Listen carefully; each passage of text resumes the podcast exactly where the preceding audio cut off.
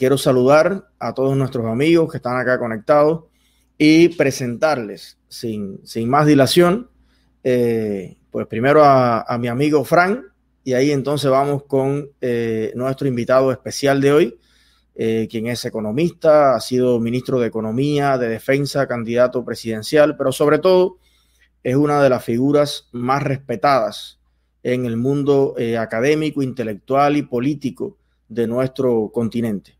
Eh, quien también, pues seguramente tiene mucho que decir sobre la influencia de, Cuba en nuestro continente, en su país, Argentina, y en toda esta ola que se está dando eh, eh, en nuestros países, que ha estado impulsado sobre todo por el Foro de Sao Paulo y que pretende lograr, eh, mediante la violencia, la intimidación, cambios constitucionales en países tan avanzados como Chile, ya en Argentina, lograron tomar el poder nuevamente. Eh, está el caso de Venezuela, de Nicaragua. Así que hoy vamos a estarnos dando un chapuzón de mucho conocimiento y de, y de mucha luz larga de lo que está pasando en nuestro continente. Entonces, bueno, les presento a, a mi amigo Frank, Hola, un gran patriota eh, cubano. Recibe. Hola, Elías. Hola. Saludos, ¿me escuchan bien? Sí, perfectamente. Perfecto, bueno, nada, eh, saludo a ti entre todos y a todos los miembros de Somos, de, a la audiencia en general. Y básicamente, en nombre de Federalismo Libertad, la ONG a la que pertenezco, para mí es un honor presentar al economista eh, y político Ricardo López Murphy. Ya tú dijiste un poco sobre él, hay mucho que decir. Es un gran referente de las ideas libertarias y López Murphy conoce muy bien la situación de nuestro hemisferio, es muy respetado y estoy seguro que puede aportar mucho conocimiento, sugerencias en cuanto a políticas a seguir eh, una vez Cuba evolucione hacia una eh, democracia. Así que nada, sin más, los dejo con, con mi amigo uh, Ricardo López Murphy, a quien admiro y respeto. Gracias por introducirnos. Bueno, acá estamos. Ricardo, ¿cómo estás? Muy bien, un gusto de estar con ustedes y muy complacido con la introducción y los comentarios de Frank y muchas gracias, Eliezer, por, por esta invitación. Bueno, Frank, entonces aquí voy a estar conversando con, Sí, sí, adelante. con. Ricardo y, y ahí cu- cualquier cosa me avisas y, y cualquier pregunta que quieras hacer o algo, ¿ok? Dos maestros juntos, adelante. Bueno, Ricardo, es un placer tenerte por acá y solo quiero, eh, más o menos a modo de información, decirte que, que somos grandes admiradores de los pensadores liberales eh, de varias generaciones que ha dado Argentina. Aquí tuvimos hace poco a, a Milei, eh, estamos en proceso de invitación de, de algunos otros también. Y, bueno, este es un canal que ya tiene más de 60 mil seguidores en más de 70 países. Eh, la edad promedio de nuestros seguidores es de 25 a 35 años, más del 80%. Estamos hablando eminentemente de jóvenes eh, de dentro y fuera de Cuba y también muchos amigos eh, latinoamericanos. Eh, para nosotros es muy importante eh, escuchar un poco su, su, experiencia, su pensamiento, porque como usted conoce, somos un país que llevamos más de 60 años con una censura total en los medios. Acabamos de llegar a Internet, estamos asombrados todavía de salir al mundo y ver todo lo que se dice y se comenta en las redes. Tenemos muy poca cultura del debate. En más de 60 años nunca ha existido una crítica en un medio cubano al gobierno, a la dictadura, a, Fidel, ni a Raúl, ni a Díaz Canel. No existe. Entonces, eh, mediante estos canales estamos dando los primeros pasos de lo que sería una cultura cívica, una cultura del debate, de la apertura política. Y en medio de todo esto hay un tema que siempre ocupa los primeros lugares de atención y es la economía.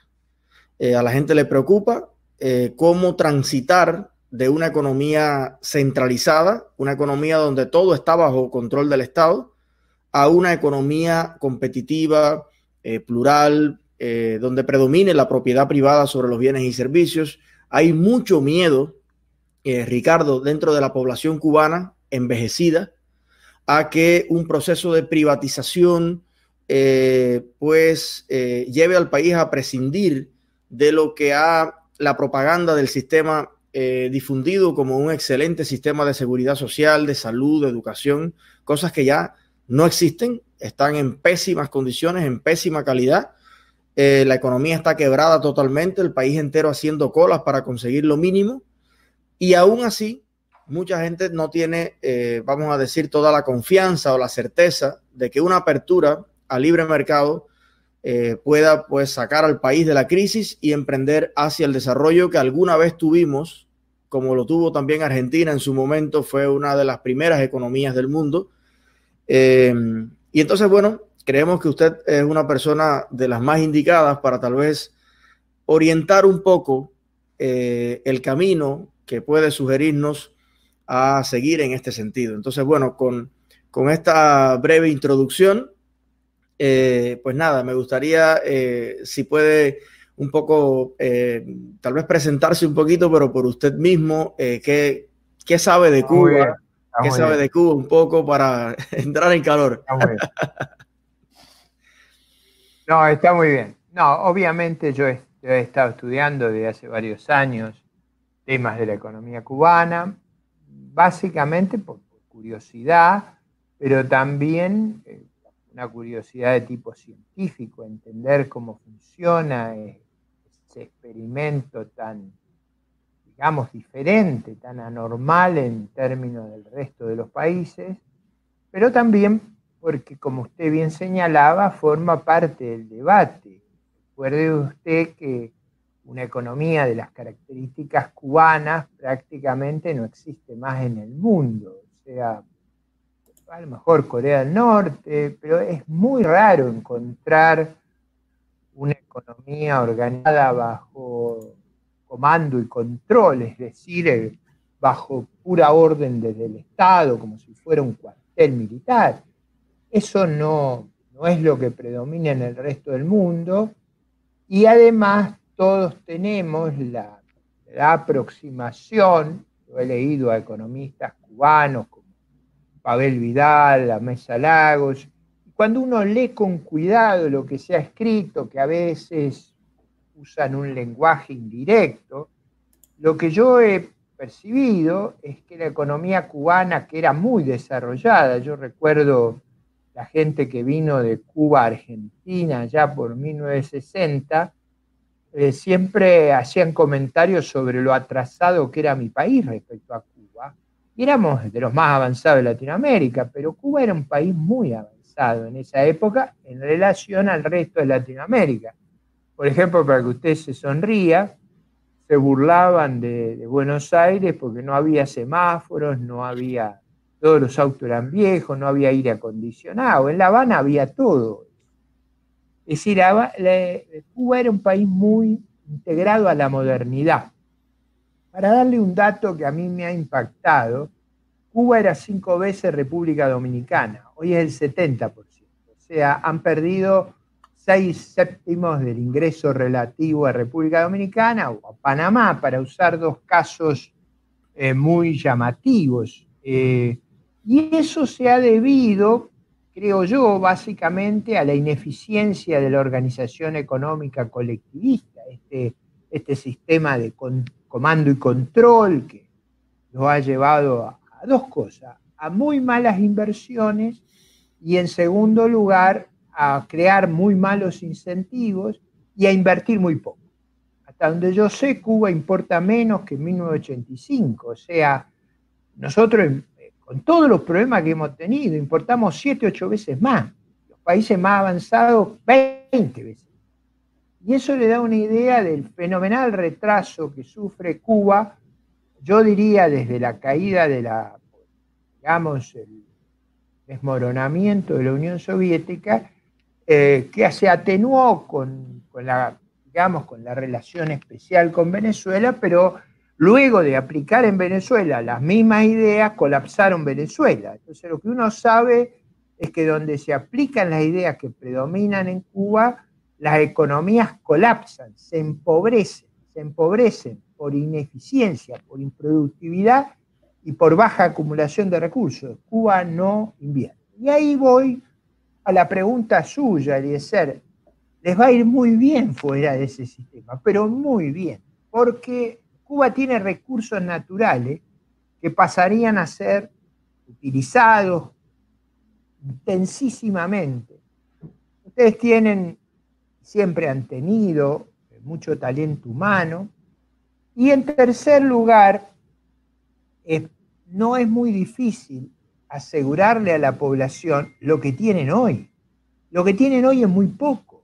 Es decir, no es que hay que asegurarle ingresos extraordinarios, o sea, asegurar lo que tienen hoy y más es una meta muy sencilla, dada los bajos ingresos que, usted tiene en Cuba per cápita cuando usted deja de trampear con el tipo de cambio. Usted sabe que hay dos monedas, que esas dos monedas, el verdadero tipo de cambio no tiene nada que ver con el tipo de cambio oficial y cuando usted hace la transformación, el nivel de ingreso de Cuba es extremadamente bajo. Entonces, una apertura, ¿qué significaría? Significaría básicamente un aumento del tamaño de la economía habría eh, mucho más empleo productivo, habría mucha más agregación de valor. Y la clave del nivel de vida es cuánto valor se agrega. Esa apertura generaría muchísimas oportunidades. No le estoy diciendo que todos lo disfrutarían al mismo tiempo, porque eso no es cierto.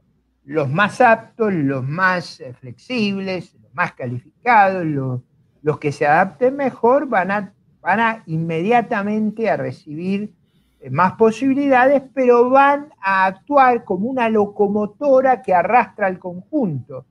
Y e, eso va a dar más recursos y seguramente va a permitir un progreso muy grande. Sin, con esto quiero decir, a mí me gustaría que el cambio de Cuba fuera una economía de mercado y una democracia política. Digamos, una sociedad plural, como usted bien mencionaba, Eliezer, una sociedad donde hubiera observaciones, críticas, como hay en todas las sociedades plurales y democráticas del mundo. No se, no se convierte en semidioses a los gobernantes, que uno tiene que mirarlos hincados. ¿eh? Se, los, se, los, trata de igual a igual, y es ese, ese, ese intercambio, ese, ese espíritu crítico lo que nos obliga a todos a mejorar y a, funcionar de otra manera. Pero digo, para ser también extremadamente claro, si, si siguieran el sistema que sigue China desde hace 41 años, o el sistema que sigue Vietnam desde hace 34 años, ¿qué, fue, ¿qué hicieron? Abandonaron la lógica colectivista. Usted va a, a Hanoi, a lo que era Saigón o Ho Chi Minh, son ciudades tremendamente competitivas, abiertas, donde hay mucha iniciativa privada, la gente trabaja y prospera y progresa, eh, para no decirle Pekín y Shanghai. O sea, el mundo que se abrió, no digo que a mí me gustan ni el experimento chino ni el vietnamita, porque han abierto la economía, hay pluralidad en la vida económica, pero sigue habiendo partido único y identificación de los del partido con el Estado. Entonces, el Estado es de ellos y usted no lo puede desafiar. No es un Estado de los ciudadanos, sino del Partido Comunista, que es el que gobierna y el que es como una casta que vive del rey. Pero ese régimen, con todos los defectos que tiene, es infinitamente mejor que el régimen que ustedes tienen en Cuba, que ha fracasado en toda la línea en materia económica, aunque ha tenido efectividad en materia de propaganda, como por ejemplo las mentiras que hay sobre el, problema del sistema sanitario. Es decir, usted se imagina que con ingresos per cápita muy bajos, sin acceso a la paratología internacional ni intercambio de científicos, sería un milagro que Cuba fuera de, digamos, de un nivel de excelencia en salud. Y sin embargo el relato del régimen es que eh, son excelentes. Y no es verdad eso, eso no es verdad cuando Yo, por ejemplo, he seguido el caso cuando fueron a trabajar a Uruguay como oftalmólogos y les tomaron examen y la, Facultad de Medicina de Uruguay determinó que no, no, cumplían los, los, requerimientos. Con esto no estoy diciendo que los, el genotipo cubano no puede, no, es el sistema el que les hace un daño antropológico. Este es el punto que hay que entender. Ese sistema hace un daño. ¿En qué sentido? No les permite el mecanismo de perfeccionamiento propio de las sociedades plurales. Pero no quiero monopolizar el uso de la palabra, el ser, sino, si no me voy a parecer a Fidel y no tengo ningún interés. Bueno, le falta, para parecerse a Fidel, para el de Fidel son nueve horas, así que tranquilo. No, claro. Eh, no, pero quiero decir, sí, me parece que es mejor que hagamos un intercambio. Sí, eh, no, estoy plenamente de acuerdo con eso y, nosotros, yo creo que gran parte del pueblo de Cuba, sobre todo la gente más joven, hoy entiende perfectamente que estuviéramos mucho mejor abastecidos y tuviéramos mejor calidad de vida si ese 95% de bienes y servicios que produce el Estado eh, con el Partido Comunista lo produjera el pueblo, lo produjeran las manos y las mentes libres de los cubanos. Pero una pregunta eh, recurrente y preocupante es cómo, cómo transitar del Estado como dueño de todo, las industrias, las grandes, las chiquitas, las medianas. Em, y ahí viene mi próxima pregunta. De los procesos que usted haya estudiado de privatizaciones, que claro, a mí siempre me dicen, oye, pero habrá que privatizar. Y entonces yo digo, bueno, porque alguien estatizó antes. ¿no? Si hay, que, si hay que privatizar es porque alguien estatizó, porque la propiedad natural, desde que el hombre es dueño de la macana para matar al mamú, eh, era de la persona. Alguien la estatizó. Entonces, ¿cuáles serían, digamos, a su juicio, las eh, tres mejores prácticas que debe observar un país en un proceso de privatización para que sea transparente, exitoso y un proceso que no lleve al caos y peor todavía, que los dueños de la KGB, como en Rusia, y los grandes jerarcas del Partido Comunista se apropien de las industrias más importantes y de las propiedades más importantes. Es muy buena pregunta, porque en realidad estatizarlo, estatizar es un eufemismo, es una palabreja que tiene otro significado. Robar. Usted en realidad lo que ha hecho bueno, lo que ha hecho es básicamente entregarle a la élite del Partido Comunista el control de vida, bienes, libertades, posibilidades. Es decir, los hijos del régimen son todos privilegiados. No se engañen, en Cuba no hay igualdad. La casta que domina tiene privilegios que no los puede tener en ningún país capitalista, ninguno de las personas más ricas. O sea, el poder, la capacidad, el disfrute diferencial es inmenso. Yo he hablado con mucha gente que ha vivido y, trabajado en Cuba muchos años los relatos son estremecedores sobre las diferencias que existen entre la élite y el común de la gente. Entonces, estatizar es un eufemismo, una mala palabreja para decir ha pasado de la propiedad de la sociedad civil, de la ciudadanía, a las manos de la élite que los explota y los gobierna. Ahora, ¿qué significa que usted se le saca eso a la élite? Que le saca los privilegios y pasan a ser un recurso de la sociedad. Por supuesto que, que va a haber compradores y esos son esos recursos los que vuelven a la sociedad. Pero como usted bien decía, lo que se va a generar es un sistema de incentivos muy poderoso que va a hacer subir mucho la productividad. Y ahí usted me preguntó qué ejemplo miraría.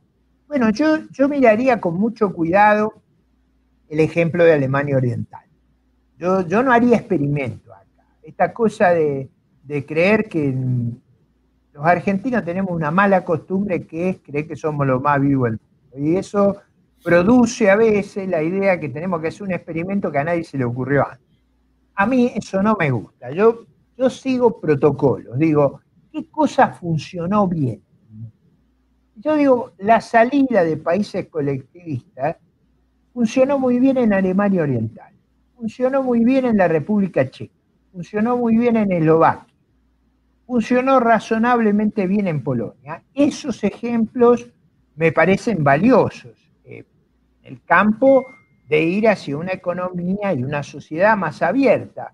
Pero yo, yo no sería prejuicioso en ese sentido. Yo miraría también los casos de Vietnam, porque me parece, eh, Vietnam es un país que crece espectacularmente. Entonces, ahí hay algo para ver eh, extraordinario. Yo creo que la experiencia chilena fue muy, muy positiva, la experiencia peruana. Parece que hay varios países que han funcionado muy bien. Ustedes tienen muy cerca ahí el, caso de Panamá. Panamá viene creciendo a tasas extraordinarias hace muchos años. Y es un país que por características culturales, psicológicas, es muy asimilable. Panamá es tan exitoso porque Cuba ha fracasado tanto. Los cubanos eran mucho mejor que los panameños, o sea, lo que usted ve en Panamá lo vería en Cuba potenciado, porque lo, natural era que ese fenómeno lo viviera Cuba. Por eso yo digo, yo miraría el sistema organizativo de Panamá, si usted, esto de dado a mis preferencias, pero supongamos que las preferencias que prevalecen en una, en una sociedad libre en, en Cuba después de dejar el régimen colectivista, pongamos que no sean tan liberales como pienso soy yo, y usted tuviera una variante más socialdemócrata, bueno, yo miraría el caso de Uruguay. Uruguay es un país que ha sido exitoso, de una gran igualdad, de eso que usted me comentaba que le preocupa mucho a los cubanos. Uruguay ha sabido proteger a sus sectores muy desvalidos, muy, con una distribución del ingreso muy eficaz, eh, digamos, no es el modelo que yo elegiría, pero digo, si yo tengo, no siempre tiene la posibilidad de, de, que, los, que los demás acompañen sus elecciones, pero digo, yo tomaría esos casos, miraría lo que hizo Alemania del Este, miraría lo que hizo la República Checa, la República Eslovaca, eh, Polonia, y miraría Panamá y Uruguay, que me parecen casos muy atractivos muy atractivo por lo exitoso. Porque acá hay que mirar a los que le va bien, no a los que le va mal. Eh, Ricardo, yo coincido de, de nuevo eh, y, me gustaría, en este caso, eh, hacerle una pregunta filosófica. Adelante. Alguien me dijo un día, los liberales no tienen alma. Y me impactó mucho porque estábamos hablando de, España en este caso y de el paquetazo de Rajoy, que ni, ni tan paquetazo era. Y, leyendo un poco en su biografía, eh, me di cuenta también de que usted había intentado coger el toro por los cuernos y decir lo que nadie quería oír y tratar de hacer eh, productivo y eficiente un sistema totalmente eh, desvencijado y totalmente sobrepasado de gasto público. Pero ahí va la pregunta. ¿Por qué eh, se mira tan mal desde, desde los sectores más populares o sociales a los economistas y pensadores liberales? Se les toma, se les mira casi como diablos políticos que no tienen sensibilidad y que no entienden eh, eh, el fenómeno de la pobreza y que nada más que trabajan para los fachas o para los ricos. ¿Por qué tanto estigma con una ideología que intenta poner su presente y su futuro en tus manos y no en la de los políticos? Bueno, Eliezer, eh, usted entiende la vida, los contrarios juegan, sea, como no podían ganar los debates, eh, lo que hicieron fue estigmatizarnos y usted fue livianito. En el gobierno había un gobierno de Argentina nunca se referían a mi persona en términos humanos. siempre era otra especie zoológica. Cuando no era gorila, era rata. Cuando no era rata, era carancho. Cuando no era carancho, era buitre. Cuando no era buitre, era una fiera criminal. Es decir, esas bajezas forman parte de, una ideología que no acepta, como usted bien decía, la crítica, el intercambio, la, capacidad de progresar intelectualmente. Es absolutamente falso. Yo provengo, yo no soy un patricio, yo no vengo de las familias eh, ricas y fundadoras de Argentina. Mis abuelos son inmigrantes, parte de, la gente cercana a nosotros, algunos fueron a Cuba, o sea, la gente emigraba de Europa hacia Cuba, hacia Estados Unidos, hacia Argentina, hacia Uruguay, allá a comienzos del siglo XX y la Segunda Guerra Mundial. Yo pertenezco, yo, me, yo estudié toda la vida en establecimientos de gestión estatal, me hice a lo largo de mi vida trabajando. Eh, si algo tengo en mi obsesión es el progreso material de mi pueblo, pero la clave del progreso material es entender por qué los países se vuelven prósperos. La pobreza es lo natural. Si usted hace las cosas mal, termina pobre. Lo que es difícil de explicar es la prosperidad, la riqueza. Y la riqueza está asociada a la idea de la libertad, la iniciativa privada, la creatividad, hacerse responsable de su destino. No hay nada más sensible, más respetuoso de la persona humana que las ideas de la libertad, justamente lo que tratamos de hacer es preservar su proyecto de vida personal, no robárselo, no quitárselo, no meterlo en una gigantesca penitenciaría. Porque lo que usted me dice es que en la penitenciaría me van a dar vivienda, me van a dar comida, me van a dar salud. Yo sé que todo eso va a ser de muy mala calidad y además voy a perder la libertad. Y es la libertad la que ha creado las grandes oportunidades de progreso del ser humano. Así que yo no acepto. Mire, le voy a confesar otra cosa. Es famoso y usted lo puede recorrer en los blogs de Argentina, en las redes sociales. Yo circulo en los medios de transporte más popular de Argentina todo el tiempo. Yo entro a los buses, colectivos, y le puedo asegurar que las muestras que recibo son de gran afecto. La estigmatización del régimen, de sus aliados colectivistas, no ocurre en la realidad. ¿Usted cree que yo he protagonizado todas esas, eh, digamos, competencias electorales que circulo por las calles de todas las ciudades argentinas sin nunca, con sin ningún custodia, subido a los medios de transporte público porque soy impopular? Pero si, digamos, al revés, los que no pueden circular sin lo, la patota que los rodea, sin los todavía son ellos. Yo circulo todo el tiempo. Yo puedo hacer frente a, cualquier persona y contarle la historia de mi vida. Mi vida es una vida de esfuerzo, de mérito, de estudio, de sacrificio. Por supuesto, también he gozado la libertad y las oportunidades, porque nosotros no somos predicadores del pobrismo somos predicadores de la prosperidad, porque nosotros creemos que en el desarrollo económico hay una moral muy grande que es darle a los seres humanos la oportunidad de una vida plena. Yo creo que tener más es mejor que tener menos, eso sí es cierto.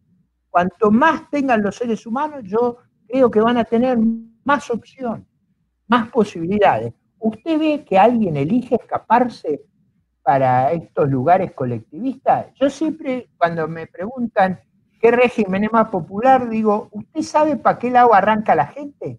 ¿Ha visto cruzar el mar Caribe proceloso en tiburones para ir a Cuba? ¿O, ¿O ha visto, como he visto yo, millones de cubanos escapando del régimen?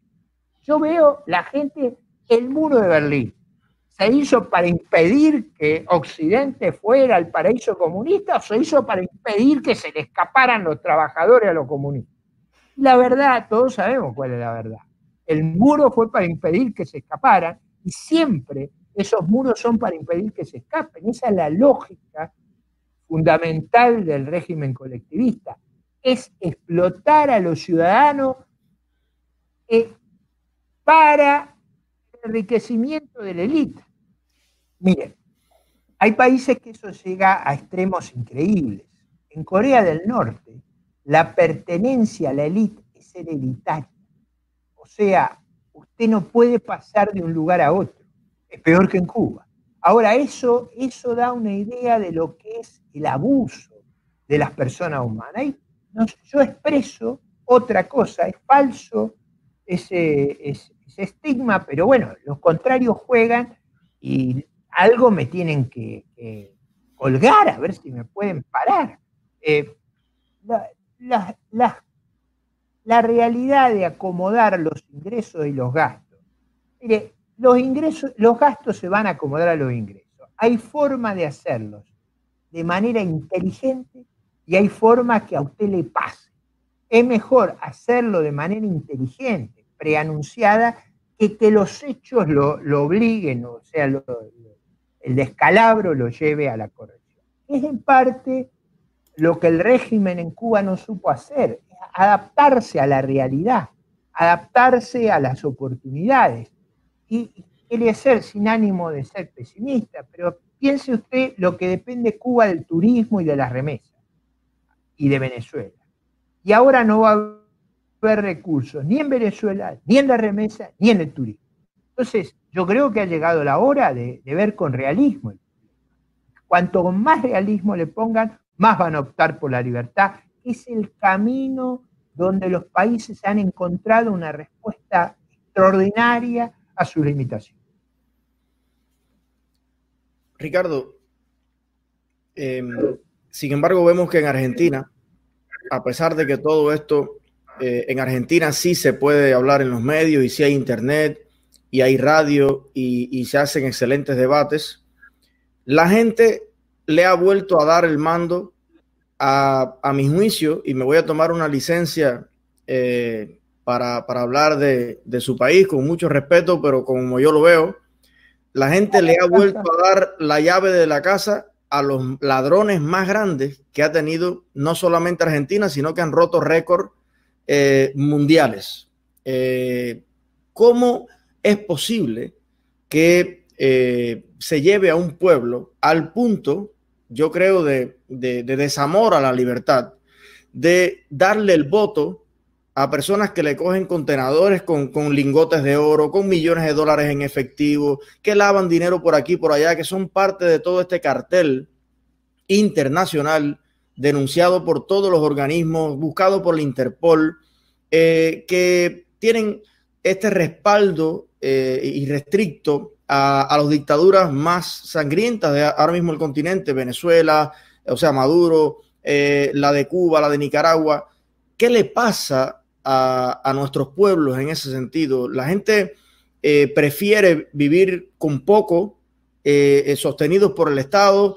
Hay un temor a la libertad y a la responsabilidad. ¿Qué, ¿Qué papel juegan los medios en eso? O sea, la pregunta sería, ¿cómo es posible? Es una muy buena pregunta. Se imagina las veces que yo me la he formulado. Eh, parte de eso eh, fue producto de una muy mala gestión del gobierno anterior, porque eh, si usted sufre por incompetencia, por mal diseño, por, digamos, por, frivolidad, como fue el gobierno anterior, una, crisis económica aguda, en esas condiciones es muy difícil ganar las elecciones. El gobierno anterior cometió enormes errores políticos.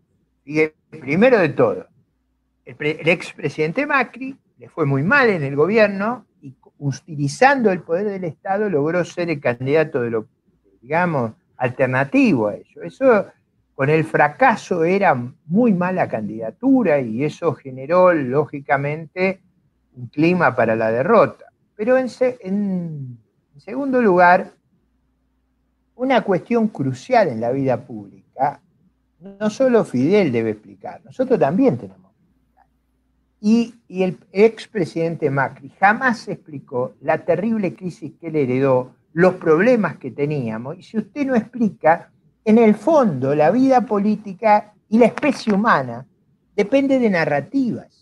Y usted tiene que tener una narrativa más convincente que la de ellos, basada en la realidad. Ahora, en general, esa falta de narrativa, esa falta de valentía, esa incapacidad para actuar, la hemos pagado muy costoso. Si el anterior gobierno no hubiera cometido el error de, generar una crisis, haber hecho políticas inconsistentes, jamás hubieran vuelto. No solo les, creó la condición para volver, sino les creó la condición para que se pudieran aliar con otros sectores, porque ellos jamás hubieran podido volver por la de ellos, lograron armar alianzas que les permitieron volver. Esos fueron errores inmensos de una conducción muy mala que tuvo Argentina y eso, el error del gobierno del presidente Macri lo vamos a pagar muy caro. Pero también es cierto que hay una fracción de la mm. población en Argentina, hay una fracción muy grande que vive de transferencia del Estado. Y esa fracción muy grande creyó las mentiras. O sea, ¿qué quiero decir con las mentiras? Por ejemplo, en la campaña electoral, el presidente Fernández decía que le iba a poner plata en el bolsillo a la gente, como si fuera un maná del cielo. Y no, eso no fue cierto, no va a ser cierto. Lo único que nos espera son eh, frustraciones y miserias con esta estrategia. Pero eh, en la dialéctica, frente, en los debates, frente a un presidente terriblemente cuestionado por su ineficacia en el gobierno, estas cosas se escuchaban. Eh, y es cierto que hay una fracción de la población muy grande que depende del Estado y que cree que, si leyó falsamente que si ellos ganaban iban a volver eh, circunstancias más favorables. Nosotros, cuando el populismo ejerció ante el poder, teníamos los precios de nuestros recursos naturales. Este es un punto crucial, Eliezer. Eh, teníamos los precios de los recursos naturales, o sea, Argentina es una gran productora de alimentos, los precios de los alimentos eran dos veces y medio los de ahora. Es como si en Cuba el níquel, el azúcar y el turismo se volvieran explosivamente rentables. Eso, aunque usted funciona mal, le sube el nivel de vida. La gente asociaba la prosperidad de ayer al gobierno de ellos, en lugar de asociarlo es decir, un error de identificación a los precios excepcionales. Bueno, el problema hoy se ve con toda claridad. Lo único que tenemos antes del coronavirus, muy agravado ahora, es miseria, porque lo que no hay son recursos. No tenemos la gravedad de la situación de Cuba, pero nuestras exportaciones bajaron entre bienes y servicios de 100 mil millones a 55 mil. Eso, eso nos empobrece terriblemente. ¿Por qué bajaron? en gran medida porque los precios de nuestra producción bajaron, eso es inevitable. Ahora,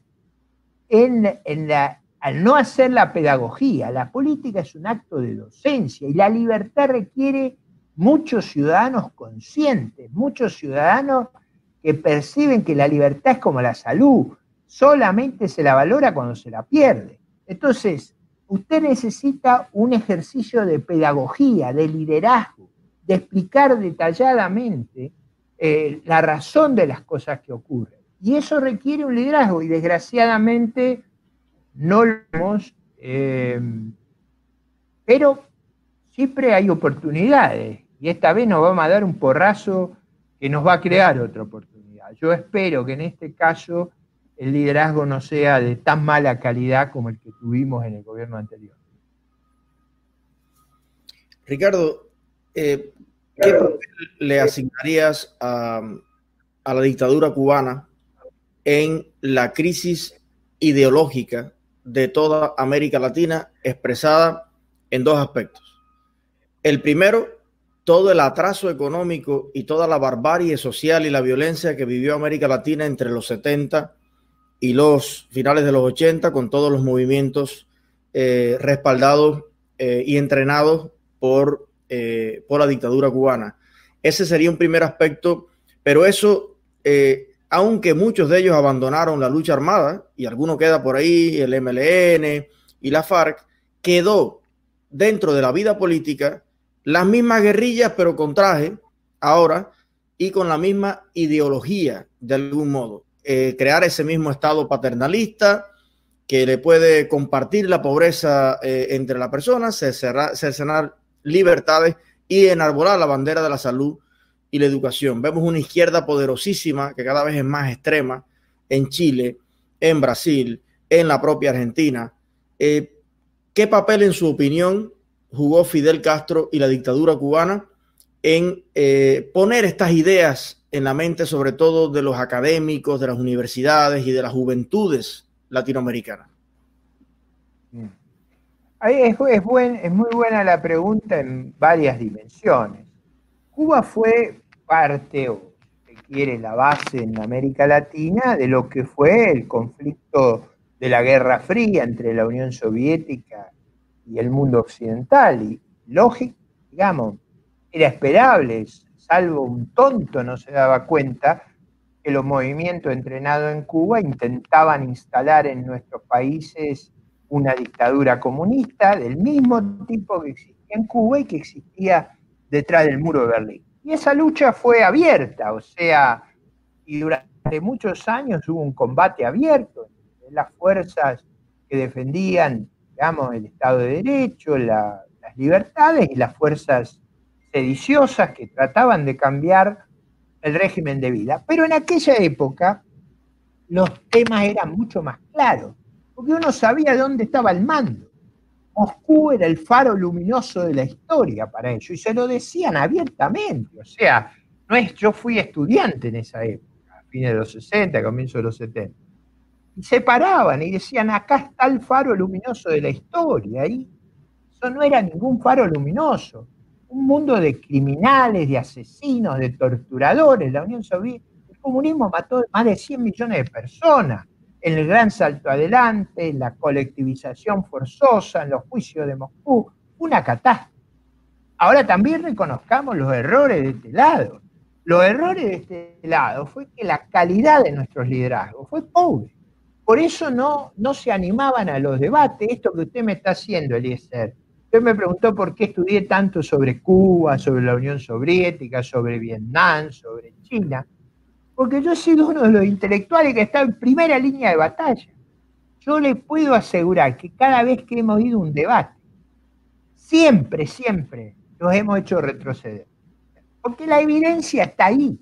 Ahora, si nuestra gente actúa de manera pusilánime, holgazana, no está dispuesta a defender su régimen de libertades, bueno, con malos ciudadanos, Dios nos libre y nos guarde. Usted necesita cierta ejemplaridad. Yo, por ejemplo, que soy un gran admirador de José Martí, usted mira ahí una, figura ejemplar y usted tiene que tener admiración por sus líderes, por, por el coraje que ponen, por los argumentos, por esa actitud docente. Parte del problema que tenemos en Latinoamérica es que la mayor, la mayor cantidad de nuestros jóvenes ignora la tragedia que se vive en Cuba. Creen que eso es un paraíso. Los han hecho creer que ese es un mundo fabuloso. Eso no es cierto, rompe los ojos. Yo voy a contar una anécdota. A mis hijos, a algunos de mis hijos, que a veces me cuestionaba lo que yo, una vez le pagué una vacación en Cuba, volvió y estaba convertido en un lopasmurfista incontenido porque vio con sus propios ojos lo que ocurría. Yo no le dije, no vayas a, los lugares que te muestran, vos andás a otros lugares, no digas nada, vos mirá, vos observá, conversá con la gente, eso es lo que vos tenés que hacer. Y fue una experiencia estremecedora cuando era muy joven, se volvió una persona que entiende el punto de vista, se volvió curioso sobre por qué había tanta mentira y tanta tergiversación. Eso es una parte del problema. La otra parte del problema es que los seres humanos hay naturalmente gente que aspira a la libertad y hay gente que tiene un espíritu tribalista, autoritario. El espíritu tribalista no es fácil de enfrentar, porque el espíritu tribalista quiere eh, que los individuos se sometan al, al colectivo, y no tengan libertad. Y la lucha por la libertad es una lucha compleja, porque el colectivo dice, ¿por qué vas a ser vos exitoso por tu mérito y esfuerzo? Trae para la tribu. Entonces, es esa cuestión de, ponderar al colectivo versus el individuo es una tensión que existe en la humanidad.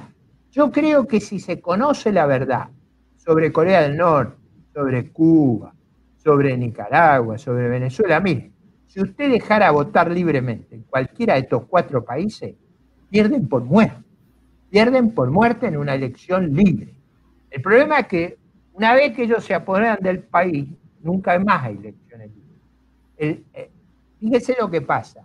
En Cuba, en su constitución, hay identificación del Estado con el partido. Es como un Estado teocrático. Nada más que los dioses, en vez de ser Alá y, y, Mahoma, los dioses son Fidel y Raúl. O los dioses son Kim Il-sung y Kim Jong-il.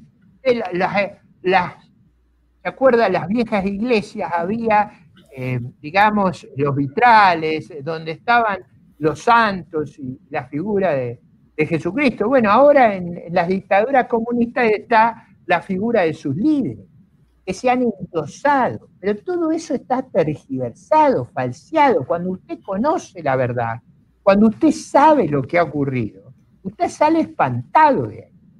Pregúntele a los nicaragüenses si pudieran votar, si pueden votar. ¿A quién se le ocurre que ese matrimonio podría gobernar Nicaragua? Imagínese quién votaría el del pajarito, a Maduro, no lo votaría ni la familia. Pero, es decir, una vez que ellos se apoderan del poder, se acaban las elecciones libres. Por eso no hay que ser tonto. Hay que entender eh, por qué viene. Y parte, eh, en el pasado era más fácil entenderlo porque todos nos dábamos cuenta que la orden venía Moscú-La Habana, La Habana, América Latina. Ahora no es tan claro para mucha gente y está esta idea de que se puede construir el paraíso perdido, el paraíso colectivista todas las veces que se intentó, terminó en una catástrofe, en una pesadilla.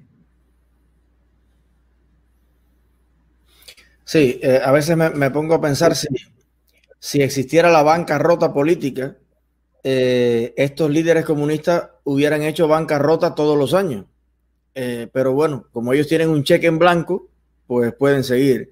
La próxima pregunta, Ricardo, tiene que ver con algo que nos dijo Milei cuando lo tuvimos de visita por acá, y él reconocía que para los empresarios liberales, pragmáticos, eh, ellos tienen el pensamiento de que la libertad se defiende sola. Y entonces cometen ese error que usted también estaba esbozando, que era no explicarse, no defender la libertad. como que eso es algo que, que la gente debe darse cuenta per se. Y el liberalismo y la derecha en general en América Latina eh, no tiene muchos líderes jóvenes que puedan ser empáticos o carismáticos y que puedan tener ese espíritu eh, docente y pedagógico que usted reconocía que era tan importante en el liderazgo político. Y ahí va la próxima pregunta. Em, ¿Qué papel le atribuye usted para el éxito de las ideas de la libertad al buen liderazgo joven en estos tiempos? Ah, yo creo que es esencial, o sea, yo he invertido buena parte de mi, mi, vida como profesor y como docente, y lo he hecho no solo en las universidades, sino en las escuelas de formación política, porque, digamos, yo no, no, no le voy a hacer de falsa humildad, yo soy un gran polémico. Está mal que lo diga en mí mismo, pero es así.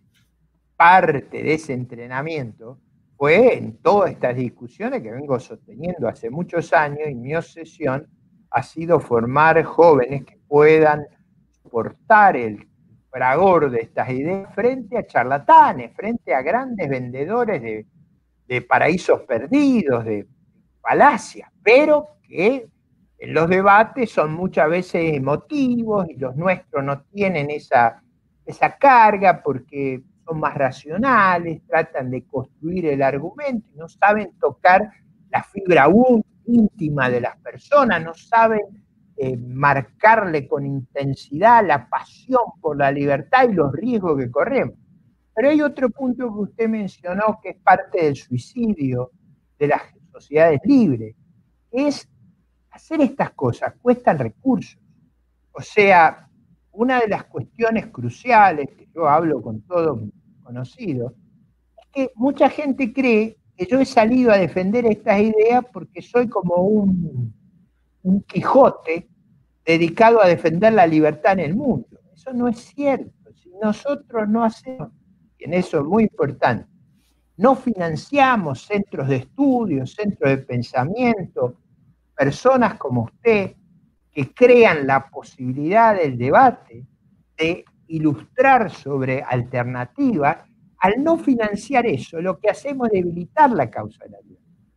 Entonces, la causa de la libertad necesita, por supuesto, líderes jóvenes, formados, preparados, aguerridos. Eh, la defensa de la libertad necesita cierto coraje.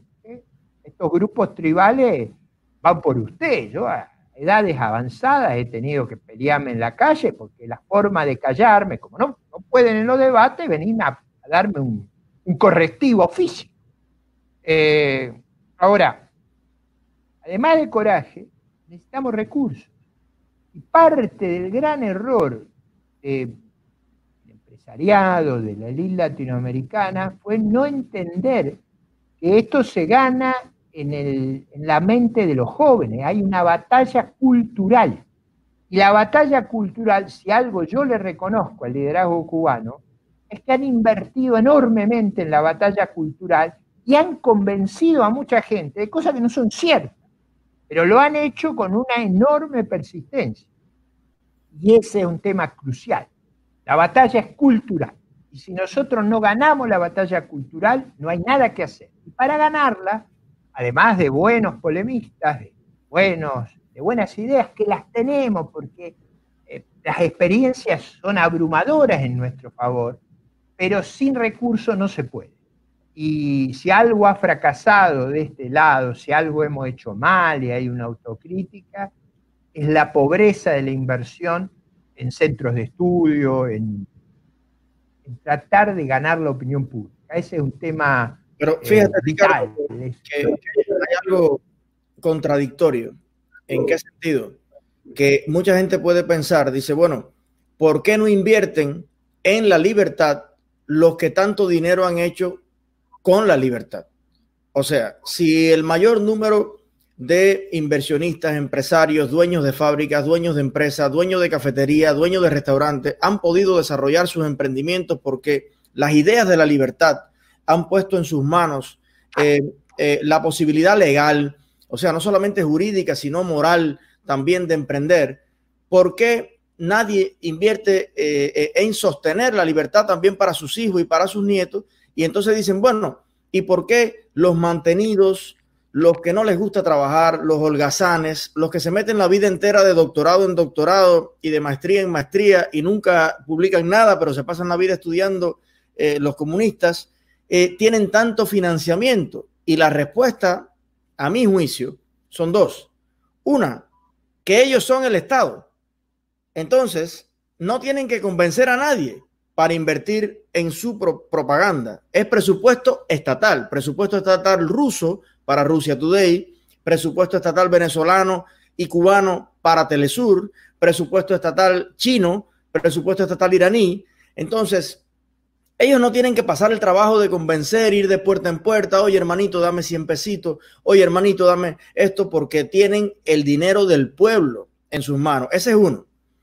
Y la segunda tiene que ver con eh, el hecho de que mm, generalmente el pragmatismo del que, del que usted hablaba, o sea, las personas que han logrado eh, pues algo al respecto, no siempre son las personas más claras de por qué han logrado eso. O sea, eh, yo he visto a mucha gente que es empresario y que increíblemente cuando ha tenido que hacer una donación se la ha hecho a un, a un Bernie Sanders, a un representante de la izquierda, porque compra el mismo discurso y no se pone a analizar el, porqué de su propia vida y de su propia existencia. Si hubiera nacido en Venezuela o si hubiera nacido en Cuba, hubiera sido un maceta, hubiera sido un delincuente, un estigmatizado, un acaparador, un enemigo de la sociedad, un anticubano. Sin embargo, la libertad lo ha puesto en un estado legal y moral en el que ha podido desarrollar sus emprendimientos. Entonces, no sé si coincides conmigo en este problema. Eh, de acuerdo, en los dos casos. Yo creo, por ejemplo, hablábamos del gobierno anterior. El señor presidente Macri nunca se ocupó de los problemas culturales y educacionales de Argentina. Y al revés, nunca fue más grande la ofensiva contra la libertad que bajo su gobierno. Parte porque no tenía una agenda en este sentido de que había una inmensa batalla cultural que librar y, sistemáticamente rehuía ese problema. Digo, como cuestión de vida. Jamás yo lo escuché pronunciarse sobre estos temas. Nunca. Ni antes, ni durante, ni después. Entonces, cuando usted llega con esa carga, pero digo, el caso de él es uno más de los casos, yo no diría que el nuevo liderazgo más joven es de ese tipo. Cuando usted lo escucha a Luis Lacalle ahora, el presidente de Uruguay, usted va a ver la resiedumbre de su expresión. Ahí no va a ver ya más los defectos de, de los liderazgos anteriores. Entonces yo creo que en eso estamos mejorando, va a llevar tiempo. El segundo es algo que está muy estudiado en la teoría política y cultural. Eh, muchas veces usted nos explica por qué llegó a donde llegó. Y, en general el mundo de la competencia, de la vida empresaria, del éxito económico, no le resulta placentero a los artistas y a los intelectuales que se sienten más agasajados en un clima eh, de, despotismo y de, predominio colectivo. Eh, yo creo que ese es un tema que tenemos frente a nosotros. La, la, dificultad de la batalla cultural no es novedosa. Mire, le recomiendo un libro de hace muchísimos años que se llamaba Capitalismo, Socialismo, Democracia de Joseph Schumpeter, escrito allá a comienzos de los 40, donde él decía va a ser muy difícil que predominen las sociedades libres porque todos los intelectuales les gusta más el colectivismo.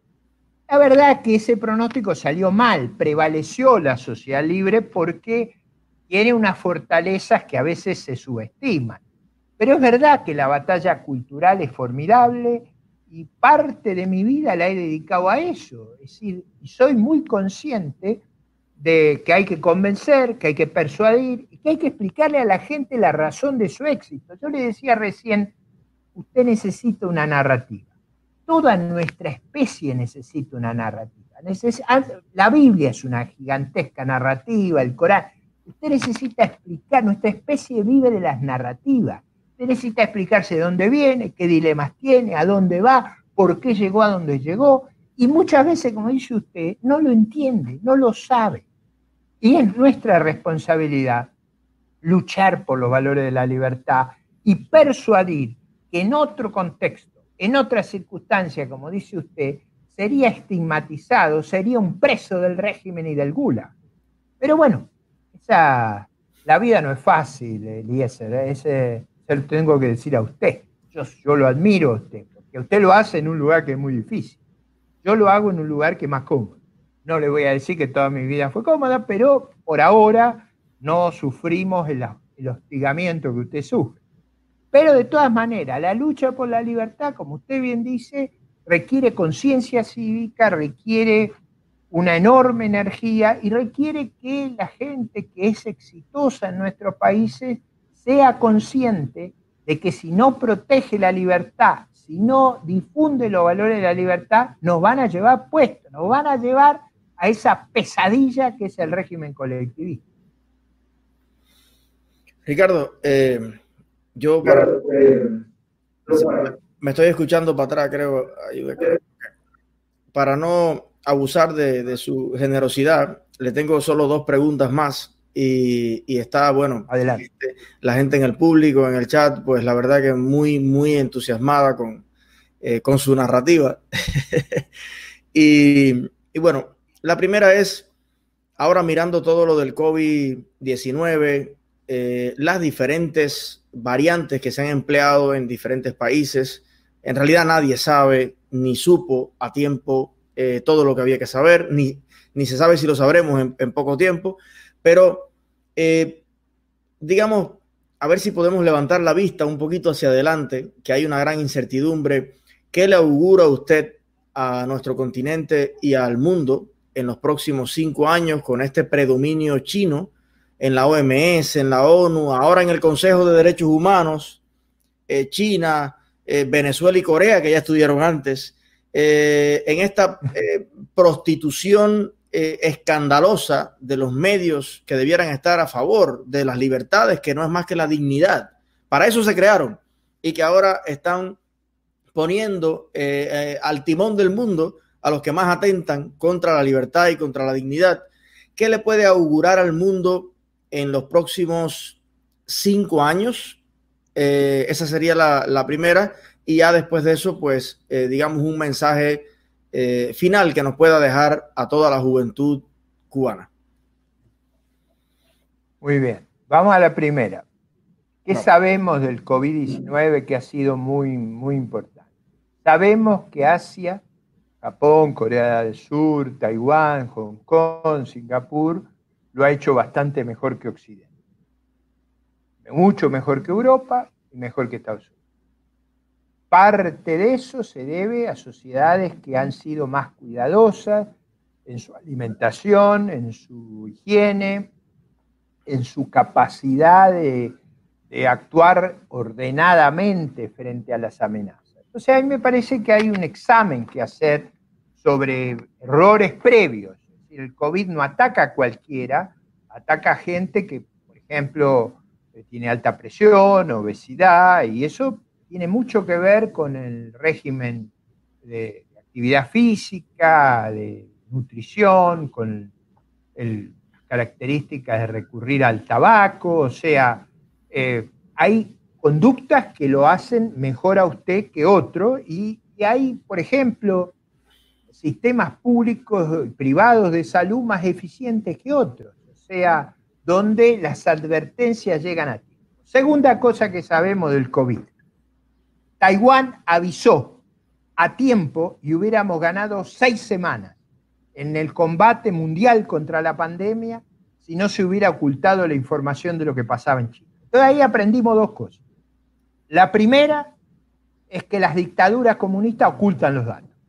Nos, nos enteramos de los problemas muchas semanas después de lo que deberíamos habernos enterado. Como Chernobyl, ¿no? La segunda, efectivamente, el corazón del derrumbe soviético no solo fue el fracaso económico, fue la vergüenza de la catástrofe ecológica que habían causado en Chernobyl, esa catástrofe humanitaria para su propio pueblo, pero pusieron en riesgo a toda Europa con su incapacidad, con su, con su falta de libertad, porque no hay eso que usted muy bien, Eliezer, señalaba, el control y el balance de una sociedad libre, donde a usted lo critican todo el día es bueno eso, porque cuando usted lo critican lo mejoran, no lo, no lo disminuyen. A usted le permiten corregir errores.